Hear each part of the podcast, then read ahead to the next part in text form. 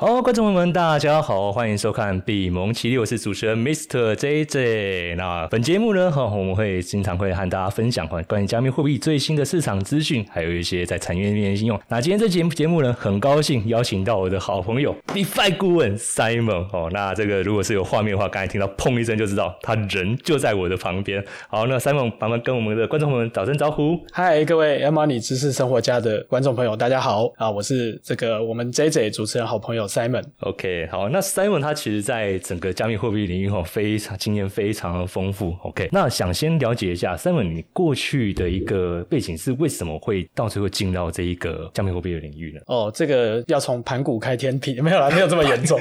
其实我跟我们刚刚才发现，我跟 JJ 同一年出来到这个世界的啊，我们是这个七十三年的 啊，这样这样会不会曝光你的资料？这个我觉得观众朋友会纳闷说，我们到底谁在说谎？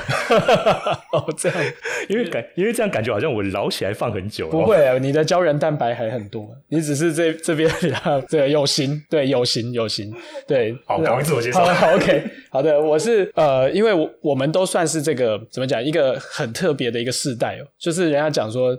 在澳洲是说叫失落的一代嘛，那在台湾也是，我们是八零后啊，或者是我你们讲七年级生。那我自己呢，我是念资讯背景出身，就是我大学我念原制的资讯资讯科科系。然后呢，我其实以前我就是很想要踏入资讯业，但是我踏入资讯业的动机跟一般人不太一样。我一开始是想要做网络游戏，那之前也有段时间网络游戏，应该说到了目前还是有很多人在玩。有，我之前那时候我记得最有名天堂。对，欧先进。对，在我们大学那时候，你是哪一家公司？哦，我我这个比较特别哦。我一开始我进到是一家国产国产游戏公司，叫玉泉哦，不是卖清酒。哦它以前很有名的一一款游戏叫《流星蝴蝶剑》，哦，就是可以在线上玩那个冷兵器 CS。嗯，哦，如果听得懂的人，你大概你的年代跟我是一样的，因为这些现在都不红了。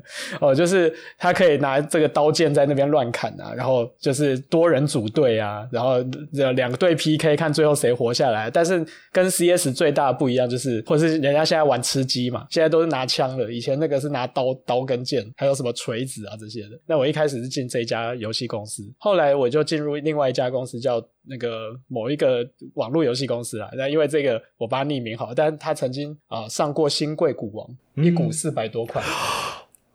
对，那我做过一款游戏叫做呃精灵乐章。嗯，对，后来后来我做了几款游戏之后，对对对对对，你再讲这个下去会不会被被被消失掉？哎，还好，资讯提供蛮多的，对，还好 还好。对，那这款游戏很有名，那有有玩过就知道。那后来我是因为在这家游戏公司，我其实就是适应不良了，我有点做到那个就是有一些身体的状况。那后来我也觉得说，哎，那我应该要出去看看这个外面更大的天空。嗯，那刚好那个时候，其实加密货币已经来到一个。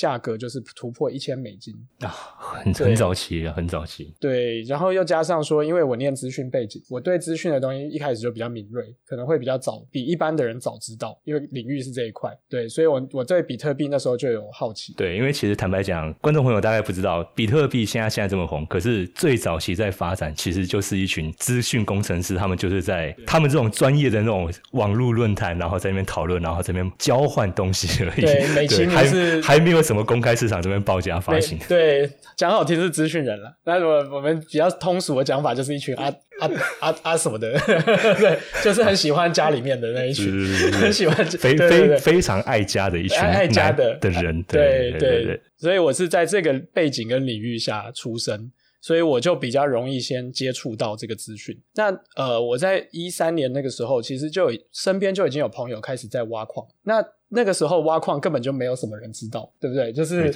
什么是挖矿，很多人一开始还以为说，就是只要是第一次听到，我问是想说拿一个铁锹，然后去 去矿山里面。对不对？讲到挖矿，我那时候真的差点要去澳洲挖矿。哦，你本来本来有这样的计划，我本来是有这样的计划。那其实那边矿应该还是蛮多的，很多很多。那时候我是要去，我已经找好要去那个金矿去打工。好，先回到讲。对对对，那其实那时候我听到的时候，我也是从不会不会开始了解的，就跟各位一样，因为我知道现在荧幕前的你呢，已经可能是对加密货币有些人可能是有兴趣，但是你真的不知道这是什么。对，就好像一些一些天书啊，或者是什么样的魔法咒语这样子哦，大大概是这个样子，因为它有一些资讯的这个领域的专业在里面，的确是这个样子。所以我当时听到挖矿的时候，我也觉得，哎，这是什么？哎，可是后来知道，原来它是用电脑，因为就对我们来资讯人来讲，这个很正常。你拿电脑就可以做很多事，做软体啊，做游戏啊，做动画。那挖矿只不过就是把它转化一个概念，就是我用电脑去算这个东西，算到就是我的。嗯。哎，简单来说就是这样。所以你自己那时候有在挖矿吗？哦，我的朋友那时候，那时候我们同一家公司的工程师，工程师，对她，她是一个女生，很酷。该不会在，该不会在公司就在公司里面挖矿吧？啊，这个不能讲，不好讲。对，因为早期挖矿的成本比较低。对啊，就是电费不会耗像现在这个样子，很夸张啊！你可能要几百几百个显卡组在一起，然后还要给它吹冷气，对不对？还要有那个场地可以放，对不对？现在早期是不用的，早期其实没什么人在挖，嗯，所以只要一台不错的电脑就可以了，对。而且早期也没有这种专门专门挖矿的机器，大部分还是在个人电脑上面。哦，那个时候就是真的，大家就是觉得冲着一个，如果我也挖到就有赚到。像我学弟他们就指名到交大了，交大嘛，那反正。反正反正学校就是说奇怪，为什么电费最近都要涨那么多？是不是这群臭小子又在宿舍里面熬一大天都不念书？后来发现越来越不对劲，他那个峰值其实是后面就越来越高的，对对对？没错没错，嗯，对，而且市场后来就越来越热，嗯，所以后来挖矿也变得不好，不容易挖，就复杂度、难度加上你可能要更好的设备，嗯，所以呢，这些都是要一些钱在提升你的这些效能，然后，所以我后来那个工程师朋友他也没有持续挖很久，嗯。原因是因为，呃，一下子比特币就突然站上了大家的那个焦点。哦，那这那个在很短，相对很短的时间，因为其实比特币是在我出社会的那一年出现的。我我出社会那一年就是二零零八年，这也是为什么我会对加密货币会有兴趣的另外一个原因哦。因为我们刚好就是这个世代也比较衰一点，就一出社会就碰到什么无薪假，然后然后你知道，各位如果现在荧幕前有长辈的，我也是跟你们说，我们真的是不容易啊，就是我们碰到了很多呃，可能以前的人没有碰过的一些挑战。当时我一出社会就无薪假，哦，就很多人是。就是足科都无薪假，对对，要轮班的这样子哦。这个交大应该很很很清楚。我那时候是直接看着我学长他们直接在马路边拉白布条。对啊，真的很真的是很困难诶。就是你要工作还没有工作给你，然后那时候我我刚出社会哦，我应征的时候哦，这个这个现在讲也没关系，因为这是事实哦，就是。我第一家 公司，他给我的不是正职薪水，因为真那时候真的没办法，就是连公司其实财务都很拮据，他们也很害怕，所以呢，他们应征呃用应聘我的时候呢，是用实习生的薪资。那实习生怎么算呢？就是一小时九十五块。呃，那时候麦当劳比麦当劳还惨。对，麦当劳比我们好一点。哦，你就知道了。那个时候其实真的是一个这样的一个环境，所以呢，我当下我也是觉得，因为反正我是冲着兴趣进游戏业嘛，但是但是现实就是让我觉得。怎么会这样？连我一些呃父职辈，他们那些很有钱的朋友，因为他们很早就移民纽约啊，或是就是都住曼哈顿的那种，然后不然就是住在澳洲啊之类，加拿大。那连他们都亏损，而且他们亏损的也不是一般的那种十趴二十趴，都是四十趴起跳的。所以我那时候就一直在想，哦，这世界怎么了？对，这跟比特币其实很有关系哦，因为比特币就是在这种环境下发生。就是各位知道，就是那时候中本聪，这个我们到现在为止不知道庐山真面目的这一位。哦，就是比特币的发明人，还可以约出来吃饭的那种，那那讲这种话的人，真的是觉得 非常非非常不可思议。是是是是，那中本聪先生呢？他那时候就是因为他觉得对。加密货币已经不信任，呃，对，对不起，讲错，口误。对那个银行，因为加密货币是他们发明的，对银行啊这种中心化的这种机构已经不信任到极点了，所以呢，他才会想说有没有一个这样点对点传输的这种货币交易系统。没错啊，因为其实那一年真的蛮惨。我进业界以后才发知道说那一年的那个惨况是，你不是说什么啊？前一天还在聊天，隔一天办公室去，你的同事就不见，不是，是你走在马路上，后面可能就砰的一声就有人跳下来，嗯，然后一看啊。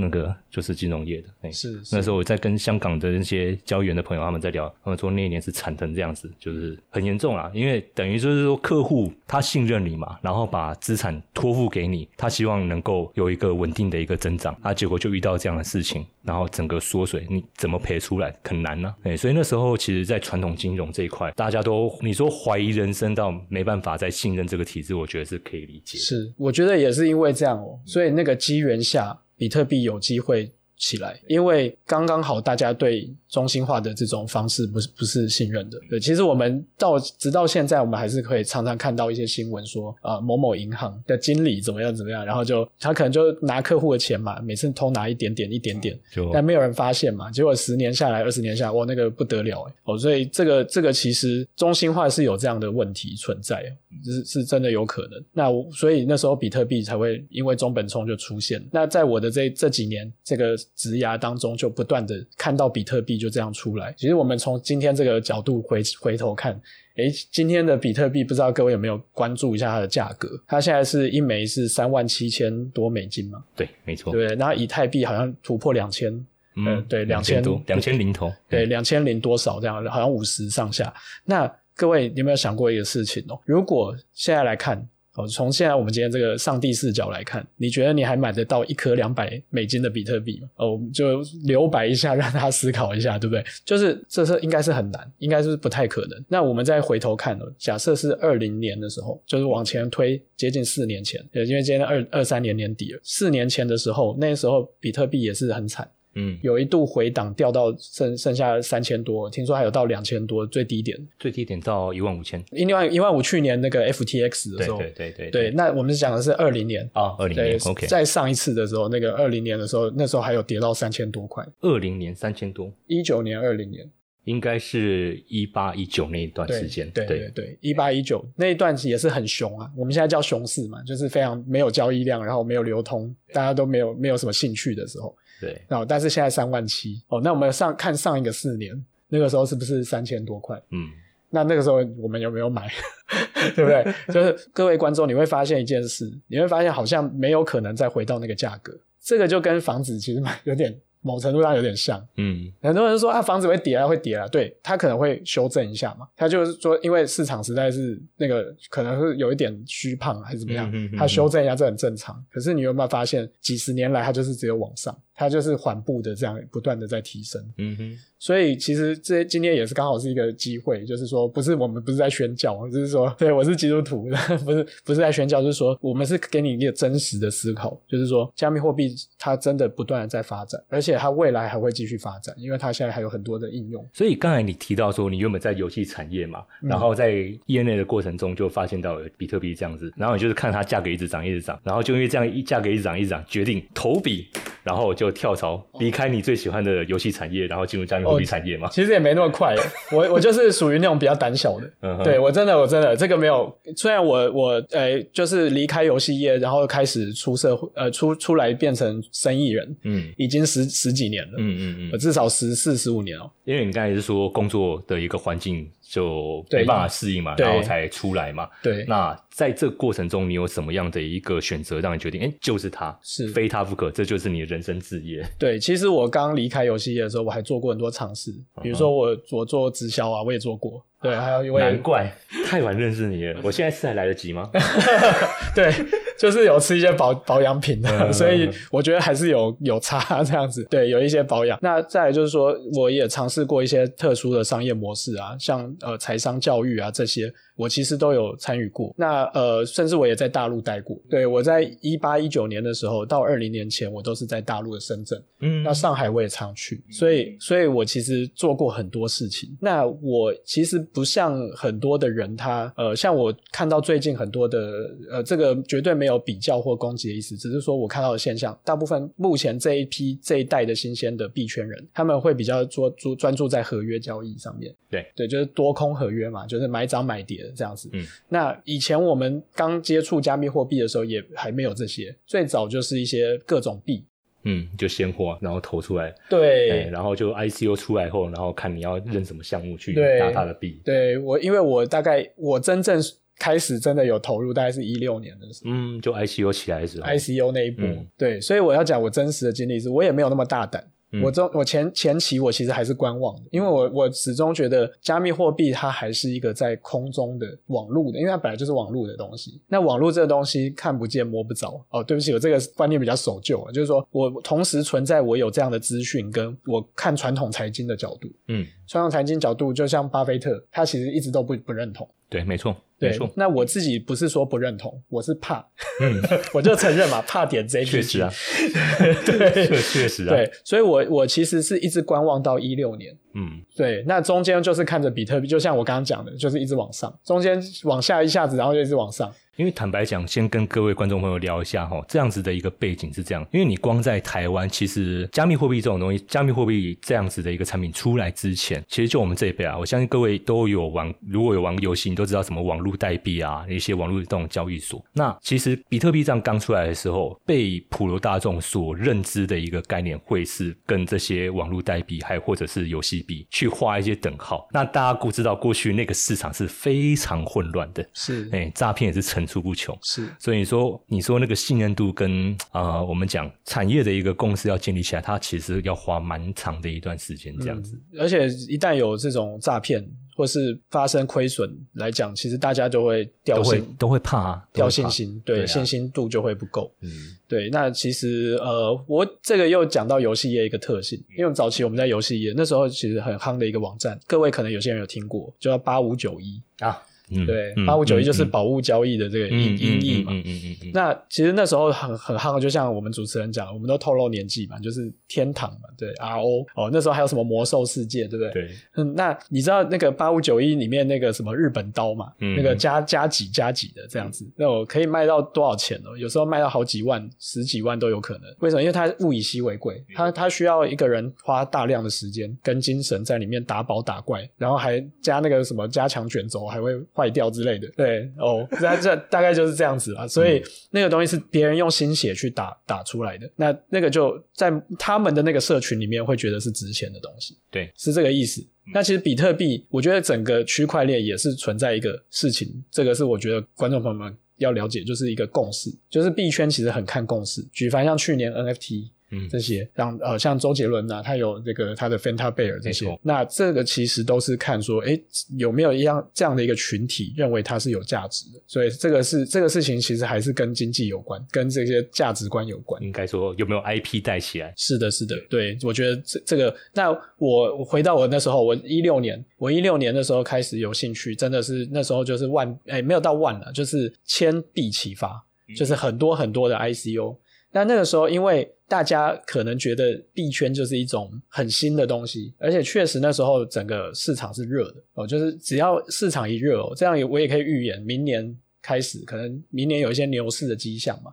哦，这个这个等下可以再提，就是明年可能会变牛市，那到时候就会市场就会很热，很热的时候就会大家就会有很多是这样子，就是有些是真的东西，也就是它真的有在发展它的生态系、实体经济或，或者它的一些赋能价值。那也有一些会变成什么，就是蹭，嗯，对我们讲蹭嘛，蹭就是说，诶，他看到热了，他觉得说这里面有可以可以摸的空间这样子，所以他就会挂挂着我是区块链的。这些都是会是比较偏向专业认知，但是其实当初我们在看 ICO 啊，那时候 ICO 发出来，呃，因为台湾人爱做投资嘛，是。啊、那大家知道八方云集挂牌，然后藏寿司挂牌，大家最喜欢做什么事情？抽签嘛，啊，对，抽抽签看有没有办法抽到 IPO。对对对，那问题是，呃，你不一定能抽到。可是像 ICO，第一个它出来以后，第一个它门槛很低，对对对任何人都可以去做这件事。反正你有钱就可以做这件事。那被你抽到，然后涨上去，坦白讲就很就发赚了就发了就是 就你人生下半辈子可能就可以轻松轻松好几十年。对，所以那时候是整个市场一直都处在这样子的一个氛围，这样。那你那时候抽的有没有抽到哪些？呃，那时候其实很多人都会去，那时候我们那一群人他们会有几个啦，像那个什么远航币啊呃，那个其实初期是不错的，嗯哼，对，远航币算是有有起来过，嗯。然后还有一些就其实就结合一些美容保保养保健啊这些的，嗯那其实你说他错吗？他也没有错，他有些还真的他有在做生意，他有做一个实体的对接，可是他就是嗯没有办法，那个时候是生态系其实那时候还没建起来。对，那时候对币圈大家的共识都不够，其实很很常发生一个 ICO，大家就是等到它一上去就要开始卖，嗯，所以卖压现在也是啊，现在很多那个呃新的币种，小币、民营币，嗯，对是这对样。他们都会有那个就是抛抛量，就是解锁。对，就是所有流通量，它可能分周期去解锁。那这个解锁其实每一次出现就是一个卖压，因为大家就等着要套现。对，就是很多人的心态都是我一上一上去就要赶快把它卖了，就整个风气都已经歪掉了。对，所以就不是在真的再去维持它的一个最初的这种构想。嗯哼，那这个是好好做的还是这样子？那如果是浑水摸鱼的，那就更更夸张了。其实就是连项目方本身就是直接庄家就直接搬了就走了。对，双方项目方本身也是来割的，割韭菜，就是希望大家的钱一进去，他就可以把它 拿去做别的用途，这样。对啊，所以后来 ICU 才崩掉，因为就越来越多这种假项目开始出来。对，因为那时候白皮书满天飞嘛，就是大家都可以做，只要你会做 PPT 就可以。对，因为我自小弟自己也本身也是从这个领域，所以自己也会写 PPT。好。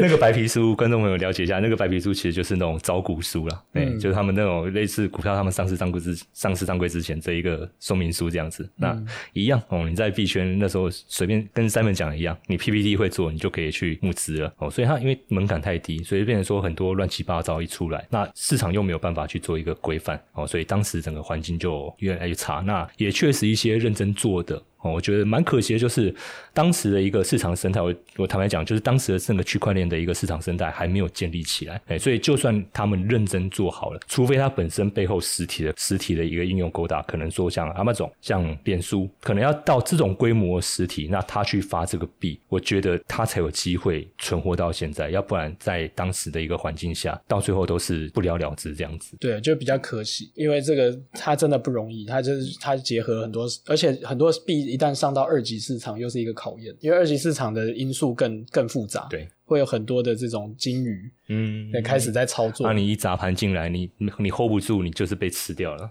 对，那我还算幸运了，我是因为在那一波就比较早期就开始了，所以我是有赚的。嗯，我总结下来是有赚，但是我很多朋友他们就赔，所以那时候也是灰心，就是对币圈很很失望。对，就是其实就是像刚刚主持人所说，每一次只要碰到亏损，就不一定是被骗哦。他只要碰到亏损，大家一定会失望，失望就离开。但是很可惜的是，因为其实有一有一个很很有趣的现象，嗯，我们到现在看到，其实最呃币圈最直牛耳的两个交两把交易，一个还是比特币，另外一个是什么？就以太币。那中间其实还有一些像什么莱特。莱特币啊，这些，那为什么他们没有变成这个这么崇高的地位？我觉得还是有一个关键，就是最后大浪淘沙这些留下来的，那他们最主要是他们有一些观念上的突破。嗯哼，因为像以太币，它就它就是比比特币多了一个叫智能合约，跟跟 DApp 就是去中心化应用。那以前在它以前的这些币，并就是比较像货币的基本功能。对。就储存、交易、记账这样的一些方式，所以呢，就后来就发现说，哎，原来是因为技术的突破，让这些币可以脱颖而出。然后在比他们前面的一些，其实有时候反而也是销声匿迹了。所以我发现，其实，在这种资讯的领域里面，哦，它还是要有一些很厉害的突破性的、革命性的一些亮点，它就会留下来。那其他就有真的像你说民营币啊这些，啊，狗狗币、柴犬币、佩佩蛙 这些，这个真的有点是就是一个一个行情了。那这个行情你有抓到，当然很。恭喜你！可是大部分的时间我们没有那么幸运，嗯嗯，所以这个其实也是反映了很多传统金融到现在看看下来，很多人他对于一个价值的不同，就是他对于什么样的资产，他可以掌握到什么程度，他愿意承受什么样的风险。所以大家观众朋友可以理解到哈，Simon 他也不是一开始就顺风顺水，虽然大致有赚，他可以有这样的一个信心，可以留在这个市场上。可是他在这个过程哈，其实也看到很多哦人，很多人这样进进出出，进进出去，整个这个产业的变革。那刚才。Simon，呃，现在您是在 Defi 这个领域去做钻研嘛？那可不可以跟观众朋友们稍微简单描述一下什么是 Defi？因为这个名词也是这几年才开始红起来的。是哦，Defi 它本来它是两个英文字的缩写了，因为大家可能不知道，我常常听到 Defi，Defi 哦，或者说你还没有听过，它是一个区块链比较新的领域。那 Defi 的英文名字是 Decentralized Finance，哦，就是去中心，中文就是去中心化的金融。嗯，但其实广义的 DeFi 可以做很多不同的面向。那狭义的是说，通常是压某一个币，嗯，然后去借贷一个流动性，就比如说借 USDT，嗯。那举例来说，很像什么呢？很像就是我今天有一栋房子，嗯，那这个房子可能在信义区哦，它价值一千万好了，嗯，它价值一千万，那我如果我需要，新需价值一千万，呃大概大概可能是在在哪里？可能是在吴兴街后面这个山上的这个，没关系，我就拿一个比喻，好像一一亿有点太大了这样子，对，一亿比较多了，但是一千万好，我就拿这个来举例，对不对？那 OK，他有这个房子嘛？那这个房子呢，他他觉得如果我现在呢，这个算是资产，那他需需不需要把它立刻卖掉？这个就是一个问号，对啊，因为房子卖掉你就。第一，你就就实现了嘛。第一，你就不能用它了，你不能住嘛，你也不能租出去。再来就是说，你之后要再买回来，是不是成本可能会更高？还能用这个价格买到同样的房型吗？对对对，特别那个地段那个门牌，嗯你要再买回来不一定可以。嗯，对，所以呢，呃，有一些人会想到什么？那我把这个房子去跟银行做什么？做一个设定，嗯，然后我就去跟银行借借一笔资金拿来运用。那通常按照银行的逻辑，他会不会把一千万给你？呃，就不一定，因为这个虽然你的这个估价是一千万，可是也许银行觉得，哎，那我最多可以借你八百。嗯，八百万你去使用哦，那你就可以拿去运用嘛，你就做任何的投资啊、创业啊这些用途。那这个其实就是 DeFi 最初的一个精神，就是有一群币圈的人，他们认为他们手上的这个币是有价值的。嗯，那事实上也真的如此，就是说，在几年的时间下来，他的他手上持有的币的价值不断的在往上提升，好比像比特币啊、以太币这些，它是很稳定的往上哦，那波动没有这么明显，相对于其他的小币。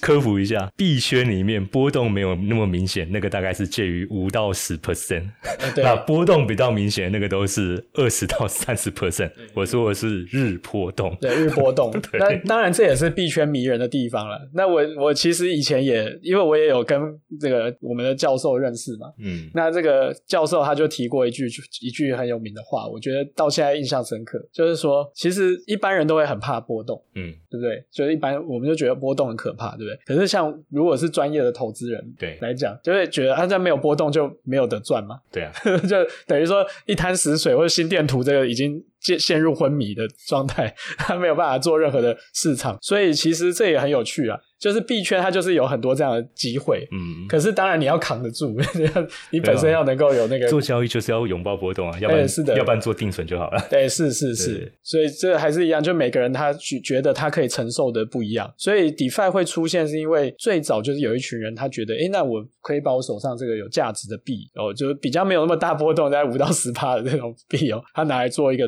质押，拿它质押之后，它可以去借出像 USDT 这样子哦，就是一个流动性，就好比我刚刚讲的，我我这个房子是不动产哦，那可是它它要变现的话，我就觉得可惜，对，而且它又可能要以后要用更多的成本再买回来。那我觉得那不如我现在把它拿去做一个设定，那我现在把它借一笔。嗯，就可以拿出来运用，不管是转投资或者是实体这边的这个资金，对，这就是非常好用，这就是嗯金融嘛。金融的本质就是我现在可以有什么样的运用方式，我来增加我的这个资产，可以活化它。嗯，所以其实 DeFi 它原始的出现就是这样出现，嗯嗯嗯嗯，大概是这样。OK，好，那也很感谢哈 Simon 今天来和我们观众朋友第一个分享了他过去在整个币圈哈经历过这样子一个大风大浪以后，来跟我们分享这个整个币圈它的一个发展的故事。然后，他也用一个很浅显易懂的方式哈来和我们分享哈什么叫 DeFi DeFi。那时候我在看 DeFi DeFi，那时候我还拼错我是 D I F I 吗？就是我用听了之后可能是听了 D I F I，就想啊是不是新的一种网络通讯协定？